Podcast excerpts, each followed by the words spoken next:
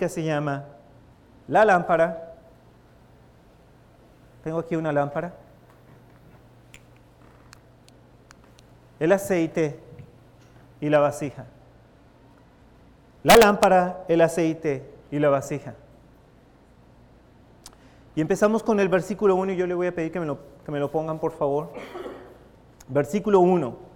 Entonces el reino de los cielos será semejante a diez vírgenes que tomando sus lámparas salieron a recibir al esposo. Semejante a diez vírgenes. ¿Sabes que tú y yo, cuando recibimos a Cristo Jesús en nuestro corazón, automáticamente venimos a ser esas vírgenes? ¿Sí? Y que Dios nos quiere preparar. Automáticamente tú ya eres una virgen. Dice en 2 de Corintios 11:2, 2 de Corintios 11:2, porque os celo con celo de Dios, pues os he desposado con un solo esposo, para presentaros como una virgen pura a Cristo. Fíjate bien como dice ahí, para presentaros como una virgen pura a Cristo. Esa virgen eres tú. Y tú tienes que ser presentado un día ante Cristo Jesús. Y tienes que ser presentado como esa virgen. Amén. Y luego dice que tomando sus lámparas salieron. Toda virgen tiene que salir de la situación en la que está para tener un encuentro con su amado esposo. Dice, salieron a recibir al esposo. Estamos en el versículo 1. Y salieron no solamente significa que tú vayas a tener un encuentro con nuestro Señor Jesucristo, sino que tienes que salir del medio del pecado, tienes que salir del medio de Egipto, tienes que salir en medio del mundo para poder tener ese encuentro con Dios. Los israelitas, cuando ellos salieron de Egipto, escucha bien, salieron de Egipto, cruzaron el Mar Rojo para poder tener o llegar a todas las promesas que Dios les tenía, como es la tierra que emana leche y miel. Lo mismo sucede con cada uno de nosotros cuando venimos a los pies de Cristo Jesús. Tenemos que salir de Egipto para poder tener ese encuentro con nuestro amado. ¿Sí? Amén.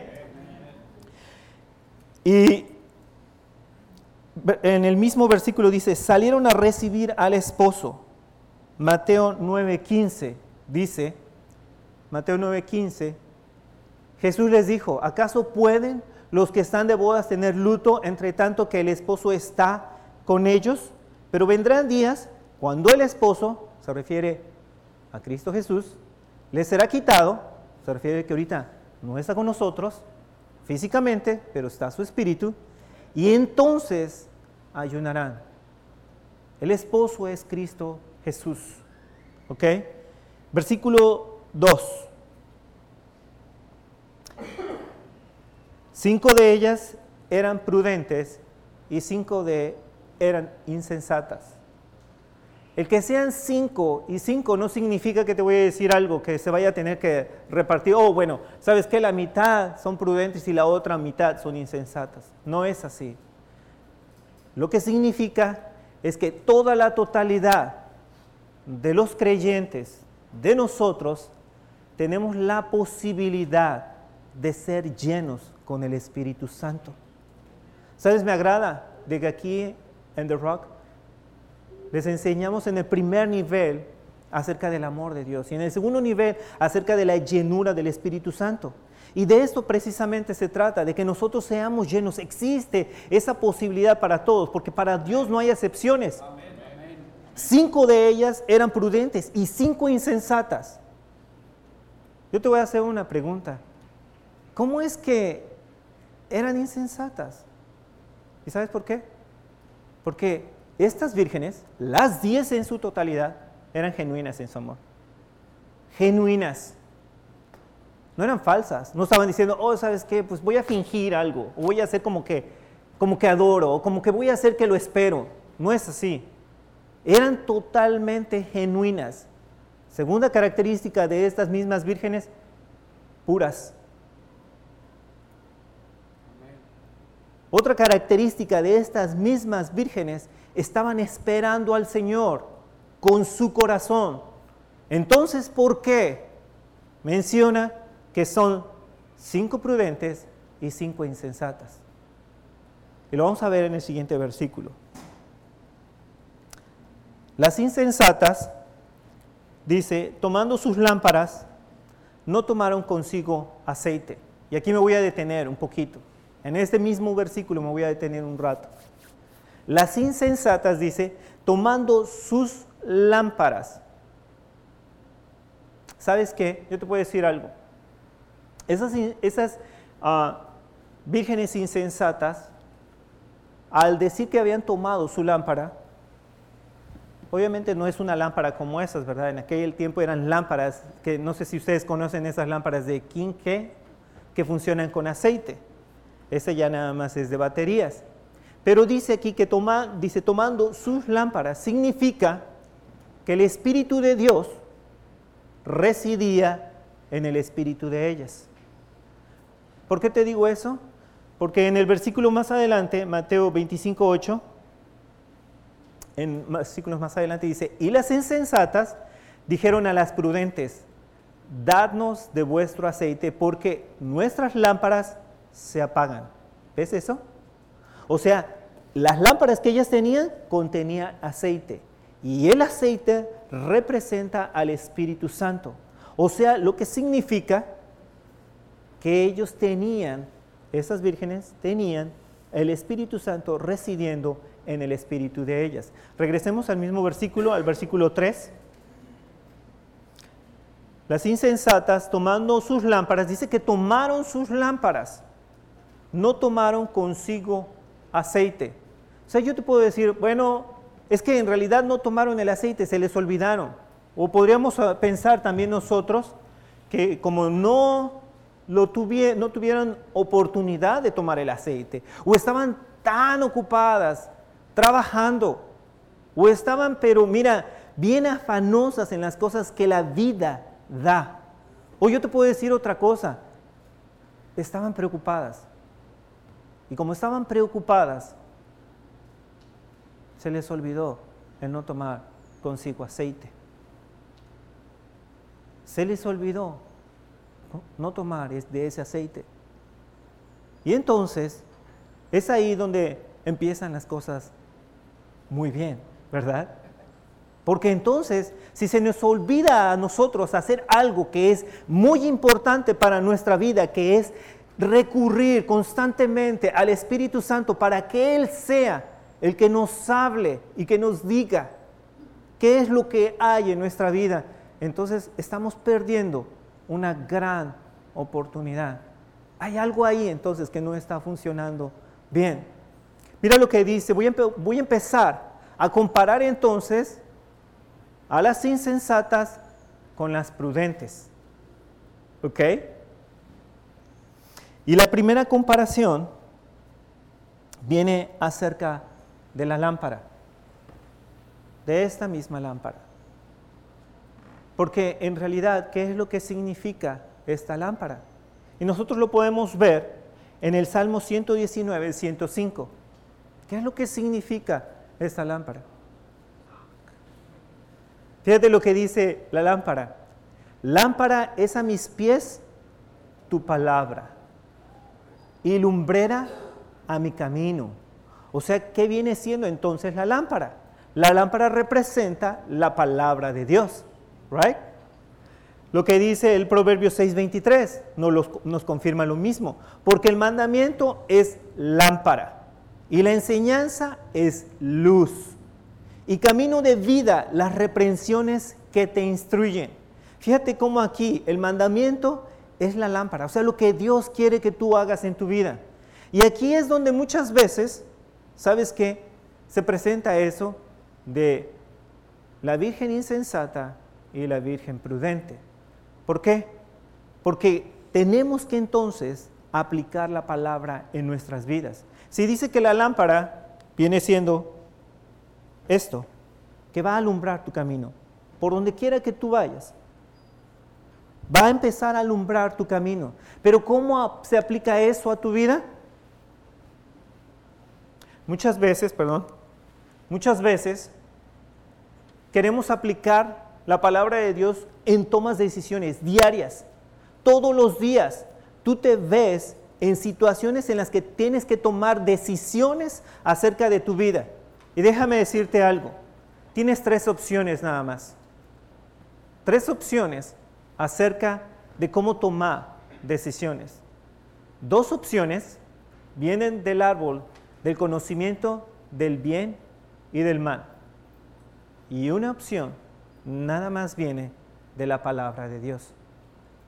Cuando tú tienes que perdonar, y entonces empiezas a decidir, no, pero yo por qué lo voy a perdonar si él me hizo esto, si me hizo aquello, si me hizo aquello, si me trató de esta manera. Y luego viene otra persona y te dice, ¿sabes qué? No, pues es que te, estuvo tratando de esta manera, así, así, por tanto tiempo. ¿Por qué tú tienes que perdonar a esa persona? ¿O por qué tú tienes que irle a pedir perdón? Que sea mejor ella o él que venga a mí. Pero Dios está tratando contigo y con tu corazón. Y si tú sientes que debes ser el que debe ir a pedirle perdón, estás alumbrando tu vida. Y son decisiones de todos los días. Decisiones de todos los días. Tú no te vas a inclinar por lo que dice el, el bien o el mal. Porque tú puedes decir, oh, pues esto está bien, esta decisión es correcta. Oh, esta decisión no está mal, es incorrecta. No, ¿Qué es lo que dice la palabra acerca de la decisión que tú vas a tomar? ¿Qué es lo que dice la palabra acerca de tu vida en ese mismo momento? La combinación de la palabra de Dios con el Espíritu Santo te va a traer guianza y va a empezar a alumbrar tu camino. Y tú vas a empezar a caminar en tinieblas como si fuera de mediodía, como si fuera de mediodía. Entonces, ahí es donde residen la mayor parte de, los, de las situaciones. ¿Sabes qué? Yo me he encontrado con cristianos que muchas veces lo que dicen es, oh, ¿sabes qué? Yo fui a tal casa y tal, está así la situación, y se mueve un espíritu así, se mueve otro espíritu así, se mueve otro espíritu así, y se mueve, o sea, y, y dicen ellos que tienen un discernimiento. Pero a mí lo que el Señor me está enseñando y me ha enseñado es que discernimiento viene de aplicar la palabra de Dios. Cuando tú dices, esto es lo que yo voy a hacer porque la palabra de Dios dice que yo haga. Esto es lo que yo voy a hacer porque Dios me lo está confirmando en su palabra. ¿Sí? Pero muchas veces esos mismos cristianos que tienen discernimiento, los veo tomando decisiones, fíjate bien, de sus vidas que vienen del mundo, que vienen del, del árbol del conocimiento de bien y del mal, diciendo esto está bien o esto está mal, e inclinándose lo que dicen los sabios del mundo o lo que dice el mundo. Pero la palabra de Dios te puede decir otra cosa totalmente diferente, mi hermano. Y entonces el discernimiento va a llegar y va a venir a ti de manera que tú empieces a caminar aplicando la palabra de Dios. ¿Me estás, me estás entendiendo? ¿Me estoy explicando? Amén. Porque cuando lo hacemos de esta manera, tú empiezas a ejercitar un músculo, discernimiento. Va a llegar el día Va a llegar el día que entonces tú puedas discernir las cosas de una manera fácil, fácil en tu vida.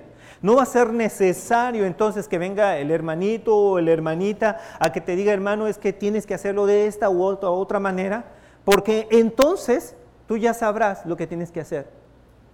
Amén. Eso estamos viendo entonces lo que representa la lámpara, right? Vamos a ver ahora el caso del aceite, pero vamos a pasarnos al versículo 4. Mateo. Malas prudentes tomaron aceite en sus vasijas juntamente con sus lámparas. Juntamente con sus lámparas. Ya explicamos entonces lo que es la lámpara. Pero ahora vamos a explicar, perdón, a ver si pero ahora vamos a explicar cómo funciona el aceite. ¿Cómo funciona el aceite en tu vida? Y el aceite que nosotros estamos viendo aquí debería estar lleno, ¿eh? Nada más que yo no, no tenía tanto aceite en ese día y no quería que se regara. Pero este debería estar lleno de aceite. Y este aceite, ¿cómo debe de funcionar en tu vida? Muchas veces nos perdemos de esas cosas. Y me agrada que aquí, eh, y voy a mencionar indistintamente aceite y vasija, porque me agrada que aquí en The Rock en Seal Beach en español y en todo The Rock nos enseñan a cómo combinar estos tres elementos. El aceite, la vasija y la lámpara. ¿Sabes cómo funciona esto? Lo que nos enseñan en el segundo nivel es que debemos estar nosotros llenos del Espíritu Santo. Y nosotros, imagínate que tú eres esta misma vasija. Y cómo este aceite tiene que ser derramado en esta vasija. Eso es lo que significa ser lleno con el Espíritu Santo. Por ahí algunos hermanos están tomando el segundo nivel y están de hablando precisamente de eso, de la llenura del Espíritu Santo. Pero mira esto, lo que a mí me enseñó el Señor cuando yo llegué a The Rock and Seal Beach en español era precisamente a combinar estos tres elementos. La lámpara, que viene siendo la palabra de Dios. Déjame decirte otra cosa y que no lo mencioné acerca de, de la lámpara. ¿Sabes tú que la lámpara no solamente es la palabra, pero sí también una vida entregada hacia Dios? Y me vas a decir, ¿cómo una vida? No me estoy refiriendo a una vida personal, vida de este, sino me estoy refiriendo a la vida en el Espíritu. Cuando tú viniste a Cristo Jesús, tú tomaste vida para Dios. Tú tomaste esa vida. Tu espíritu se levantó para Dios. Entonces también representa, fíjate bien, tu espíritu. También representa lo que eres tú. Y de hecho viene en Lucas 12:35 en Lucas 12:35 dice, estén ceñidos vuestros lomos y vuestras lámparas encendidas. O sea, lo cual significa que tu vida debe estar encendida para Dios, no a medias. Debe estar encendida, debe tener una pasión para Dios. Hoy te quiero hacer una pregunta. ¿Está tu lámpara encendida para Dios? ¿Está tu lámpara encendida? Porque esa es la manera como Dios lo ve. Dice, vuestras lámparas encendidas. No dice vuestras lámparas preparadas. No dice vuestras lámparas apagadas, sino que dice vuestras lámparas encendidas para Dios. Hay otro versículo que viene en Proverbios 20, 27 y dice, lámpara de Jehová, escucha bien, es el espíritu del hombre. O sea que entonces la lámpara no solamente representa la palabra de Dios, sino que un espíritu entregado a Dios. Y lo que hace es esto. ¿Ves cómo me estoy iluminando? Escudriña todo lo que hay dentro de ti. Empieza a ver todo lo que hay en tu vida para que el Señor entonces empiece a remover y a quitar. Todo lo hace, todo eso lo hace la lámpara que viene siendo la palabra de Dios. Pero estábamos diciendo que tú debes de combinar tu vida de estos mismos tres elementos. Y estos mismos tres elementos debes de llenar entonces con el aceite tu vasija, que eres tú. Constantemente. Y me agrada que aquí en The Rock, en Seal en español, que enseñamos el segundo nivel, porque te enseñan a combinar todos esos elementos. ¿Sabes qué? Yo he conocido que quienes nada más se encargan de poner el aceite en la vasija y no entran en la lámpara, que es la palabra de Dios. ¿Qué significa esto? Hay hermanos que, eh, que siempre están o buscando del Espíritu, del Espíritu, del Espíritu, del Espíritu, y están buscando del Espíritu, que es la llenura del Espíritu, del Espíritu, del Espíritu. Pero se olvidan de algo bien importante, que es, viene siendo la palabra de Dios, porque la palabra de Dios te va a guiar. ¿Y sabes qué? Y muchas veces me he dado cuenta que por estar buscando del Espíritu y del Espíritu no han sometido sus vidas a la palabra de Dios. Y hay situaciones de carácter, de actitud, en que como no lo han sometido su vida a la palabra, todavía hay problemas en sus vidas. Tú lo que tienes que hacer, cuando vienes a la palabra, que es la lámpara, someter todas tus actitudes para que entonces el Espíritu empiece a fluir. Pero también me encuentro que quienes se someten demasiado a la palabra no pueden fluir en el Espíritu. No hay sabiduría, no hay palabra de ciencia, no hay palabra de conocimiento. El Espíritu no se está moviendo, no dejan el fluir. Tú por eso necesitas de estas tres cosas. Tú por eso necesitas hacer una combinación de estar poniendo en la lámpara constantemente para que seas lleno y puedas fluir en el Espíritu y puedas someterte tú a la palabra de Dios. Cuando haces esta combinación, mi hermano, ¿sabes qué? Frustraciones se van. Porque sabes qué? Muchas veces nos vemos frustrados de que queremos someter nuestra vida y constantemente queremos cumplir todo lo que dice la Biblia y queremos hacer lo que la Biblia dice, pero estamos frustrados, estamos llenos de problemas y estamos diciendo, ¿cómo es posible que otra vez me volvió a suceder lo mismo? Y es que no estamos haciendo esta combinación. O te enfocas en uno, en un lado, o te enfocas en otro lado. Pero lo que Dios quiere es que tú fluyas. Yo veo esta iglesia fluyendo en el poder del Espíritu Santo. Yo veo esta iglesia en profecía, fluyendo en profecía. Yo veo esta iglesia, fíjate bien lo que yo veo, que hay palabra de ciencia, que hay palabra de conocimiento, que cuando las personas entran, el corazón de ellos queda al descubierto para todo el que está aquí. Y entonces podemos hablarle a las personas y esas personas son restauradas, esas personas son sanadas y esas personas son liberadas. Pero lo que Dios quiere hacer es con cada uno de nosotros aquí, a través de venir constantemente a buscar de esa llenura. Mira lo que dice Romanos 8:13. Romanos 8:13. Porque si vivís conforme a la carne, moriréis. Mas si por el Espíritu hacéis morir las obras de la carne, viviréis. ¿Qué te hace pensar esto? ¿Que es algo que tú lo tienes que hacer?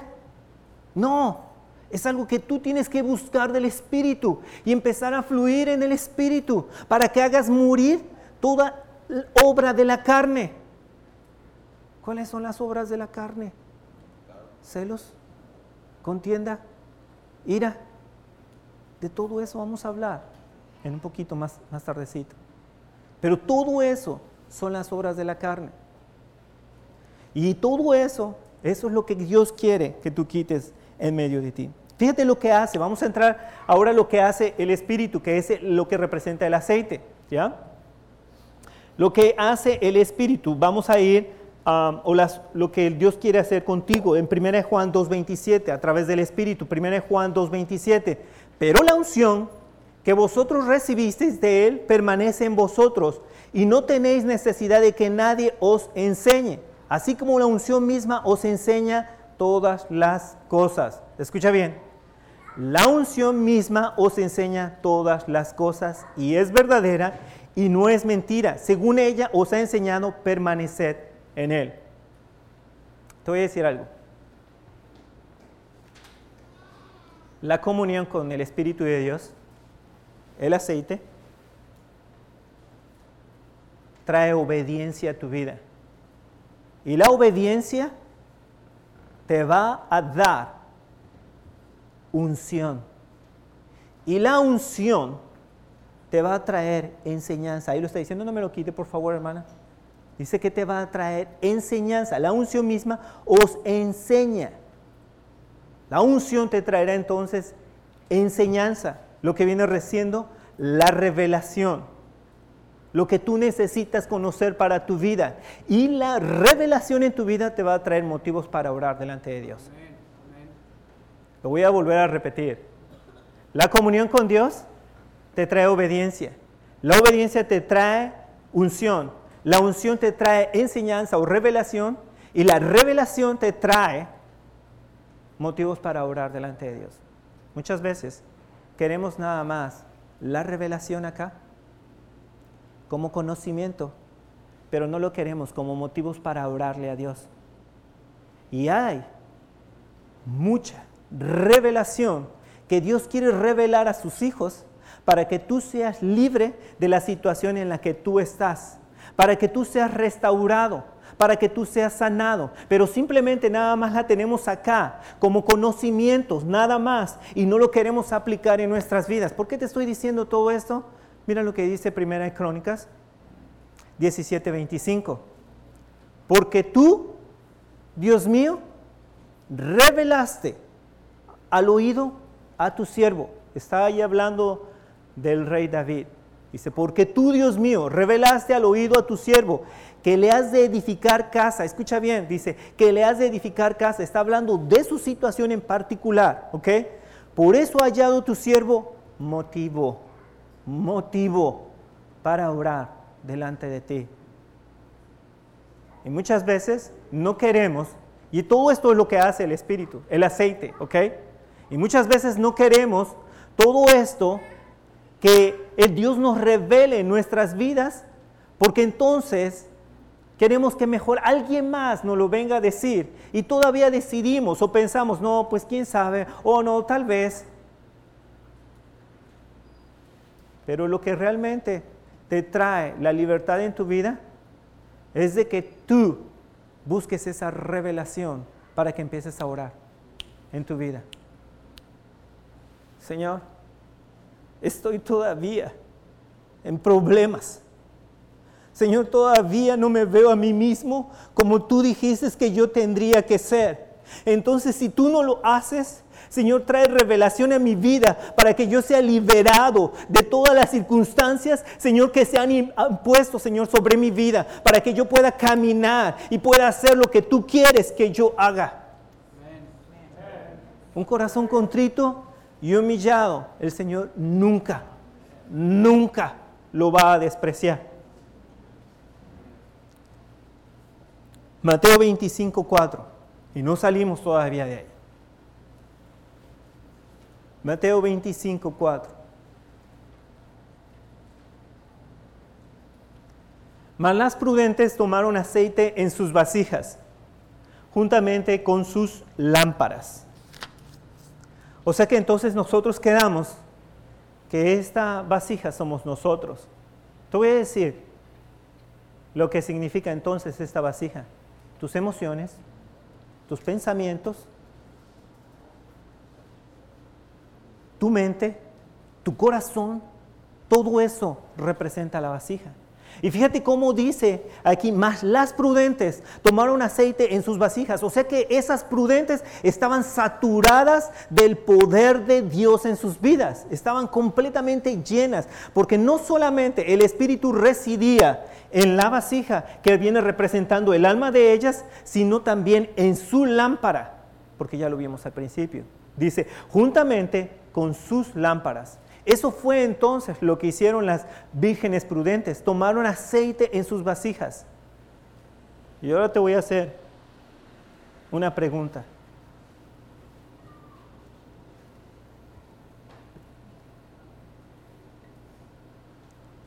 Esta, esta vasija entonces representa todo lo que tú eres. Y cuando entonces representa todo lo que tú eres, ¿Cómo está esta vasija? ¿Está rota? Tiene, está agrietada. Porque sabes qué? Si esta vasija está agrietada no puede retener nada. No puede retener el, el Espíritu de Dios. No puede retener el aceite. Te hago otra pregunta. ¿Cómo está el aceite?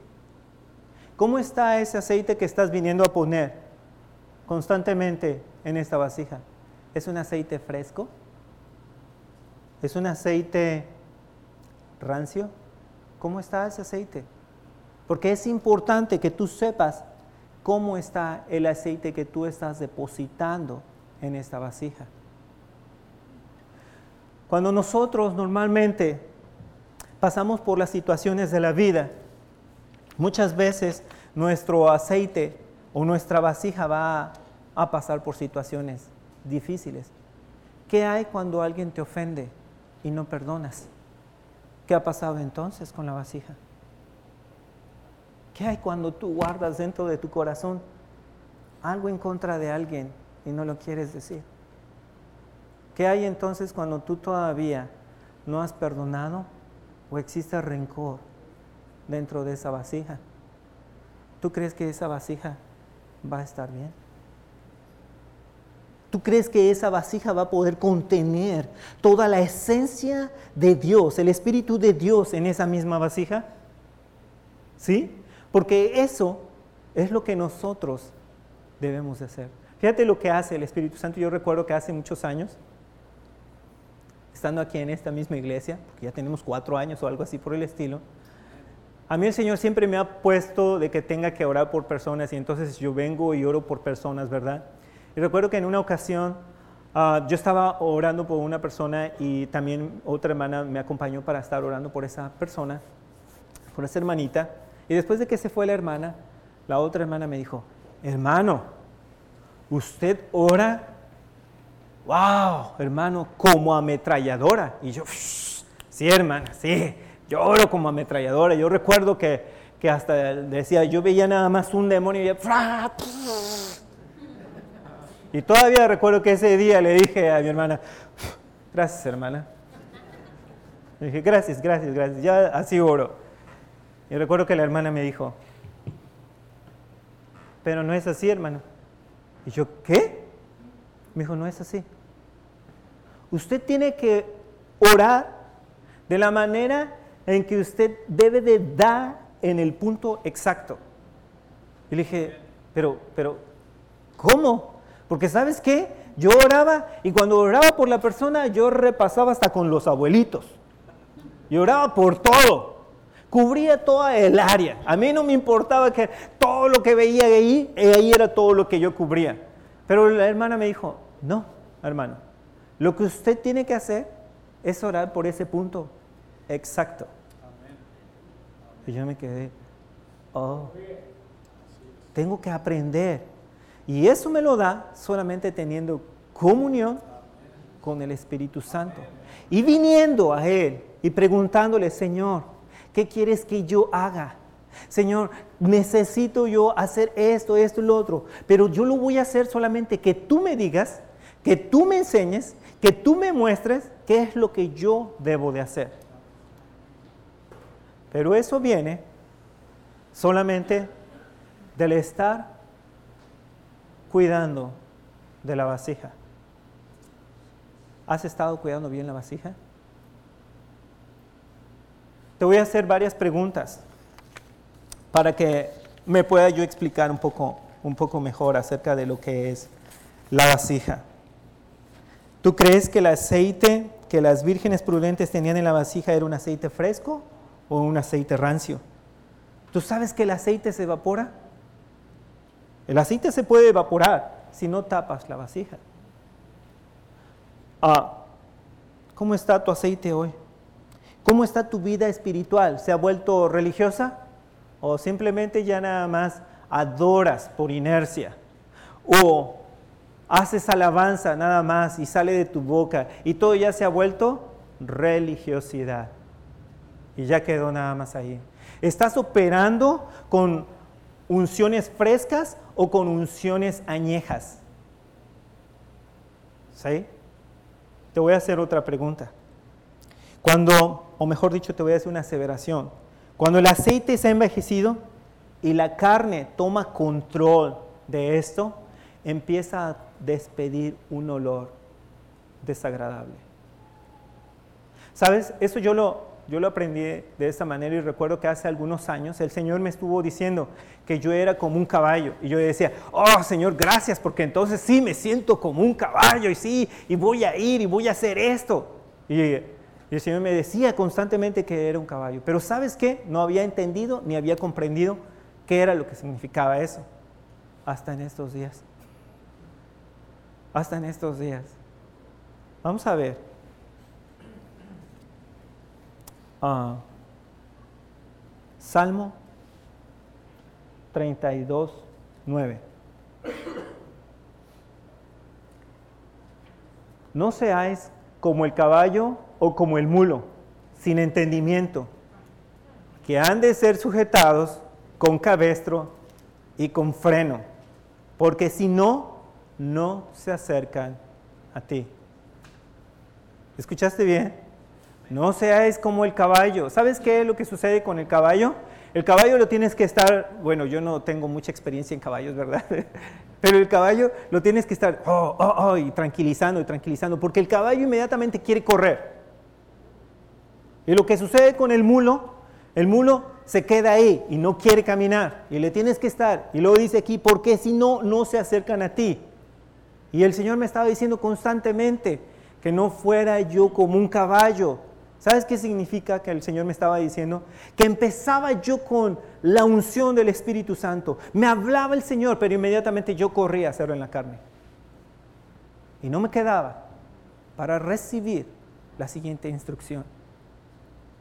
Me hubiera ahorrado muchas cosas. Inmediatamente salía corriendo.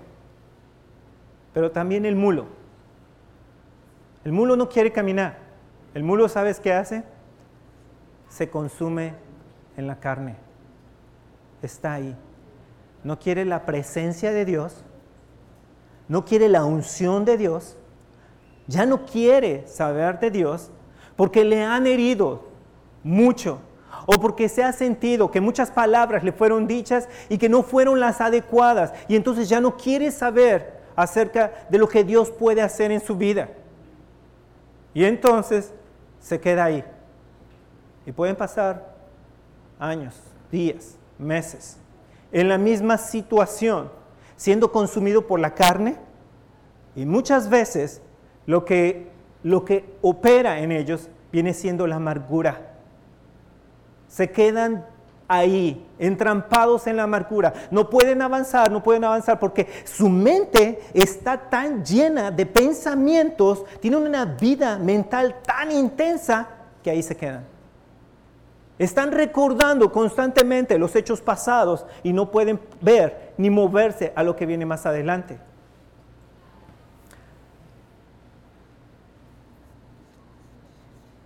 El Señor me estuvo diciendo que nosotros no tenemos entonces que ser como el caballo o como el mulo. El caballo inmediatamente sale y el mulo no quiere, ni por más que se le digan. Y esto es lo que nosotros constantemente hacemos. No nos queremos mover, no queremos dar esos pasos. ¿Y de, ¿Y de, qué estoy hablando? Estoy hablando acerca de la unción en tu vida. Estoy hablando del aceite, de lo que representa el aceite en tu vida. Y estoy hablando de la vasija, cómo debes de cuidar esa misma vasija para que puedas retener todo lo que Dios tiene reservado para ti. Y todo esto de lo que he hablado, todo esto de lo que he hablado, es para llegar a este punto, mis hermanos. Porque muchas veces no hablamos de lo que significa el contristar el aceite o de lo que significa contristar el Espíritu de Dios. Y yo ya les hablé de lo que hace Dios y de lo que hace la palabra de Dios y de lo que hace Dios mismo en tu vida y lo que Él quiere para ti. Pero ¿qué hay cuando nosotros entonces contristamos su espíritu? Muchas veces pensamos, yo tenía esa, ah, eh, ese falso concepto. Ok, yo lo contristaba y yo no quería acercarme entonces a Él. Y lo tenía alejado. ¿Y qué acabamos de leer? Porque entonces no se acercan a ti. Entonces yo, yo lo quería tener mejor lejos, porque para mí yo decía, yo no lo quiero contristar. Pero también el hacer eso lo contrista. Vamos a ver, en Efesios 4, 29 y 31, ninguna palabra corrompida salga de vuestra boca sino la que sea buena para la necesaria edificación, a fin de dar gracia a los oyentes. Siguiente versículo. Y no contristéis al Espíritu Santo de Dios, con el cual fuiste sellado para el día de la redención. Quítese de vosotros toda amargura, enojo, ira, gritería y maledicencia y toda malicia. No lo, no lo. No lo quite, mi hermana. Entonces, ¿qué significa el contristar el espíritu? Quítese de vosotros toda amargura. Entonces, esto es la amargura. ¿Qué viene siendo entonces el enojo? ¿Qué viene siendo entonces la maledicencia? ¿Qué viene siendo entonces la malicia?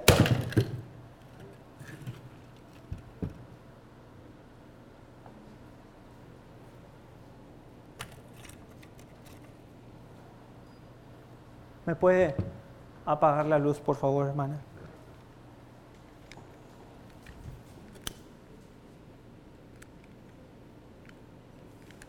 Y esto fue lo que el Señor me enseñó hace muchos años. Por más que yo contriste su espíritu, Él es fiel y Él es verdadero. Él permanece. Él permanece siendo fiel a todas las palabras que Él te ha hablado.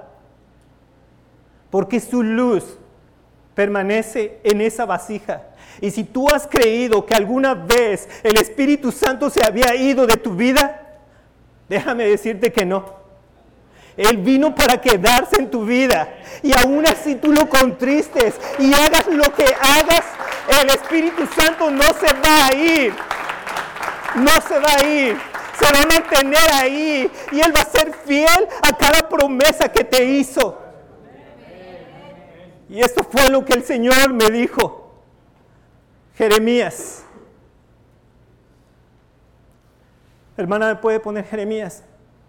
No podré yo hacer de vosotros como este alfarero o oh casa de Israel, dice Jehová. He aquí como el barro en la mano del alfarero, así sois vosotros en mi mano, oh casa de Israel, oh casa de Seal Beach.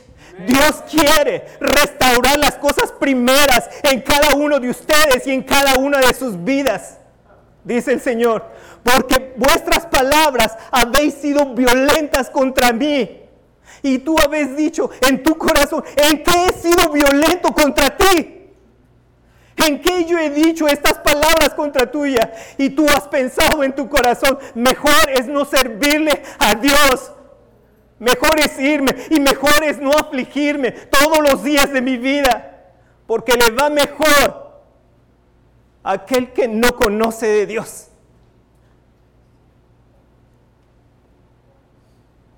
Pero hoy el Señor está trayendo restauración. Y así como tú viste que esta misma vasija fue quebrada, así el día de hoy delante de tus ojos está siendo quebrado todo lo que te ataba en tu vida. Escucha bien, todo lo que te ataba en tu vida está siendo quebrado por el poder del Espíritu Santo.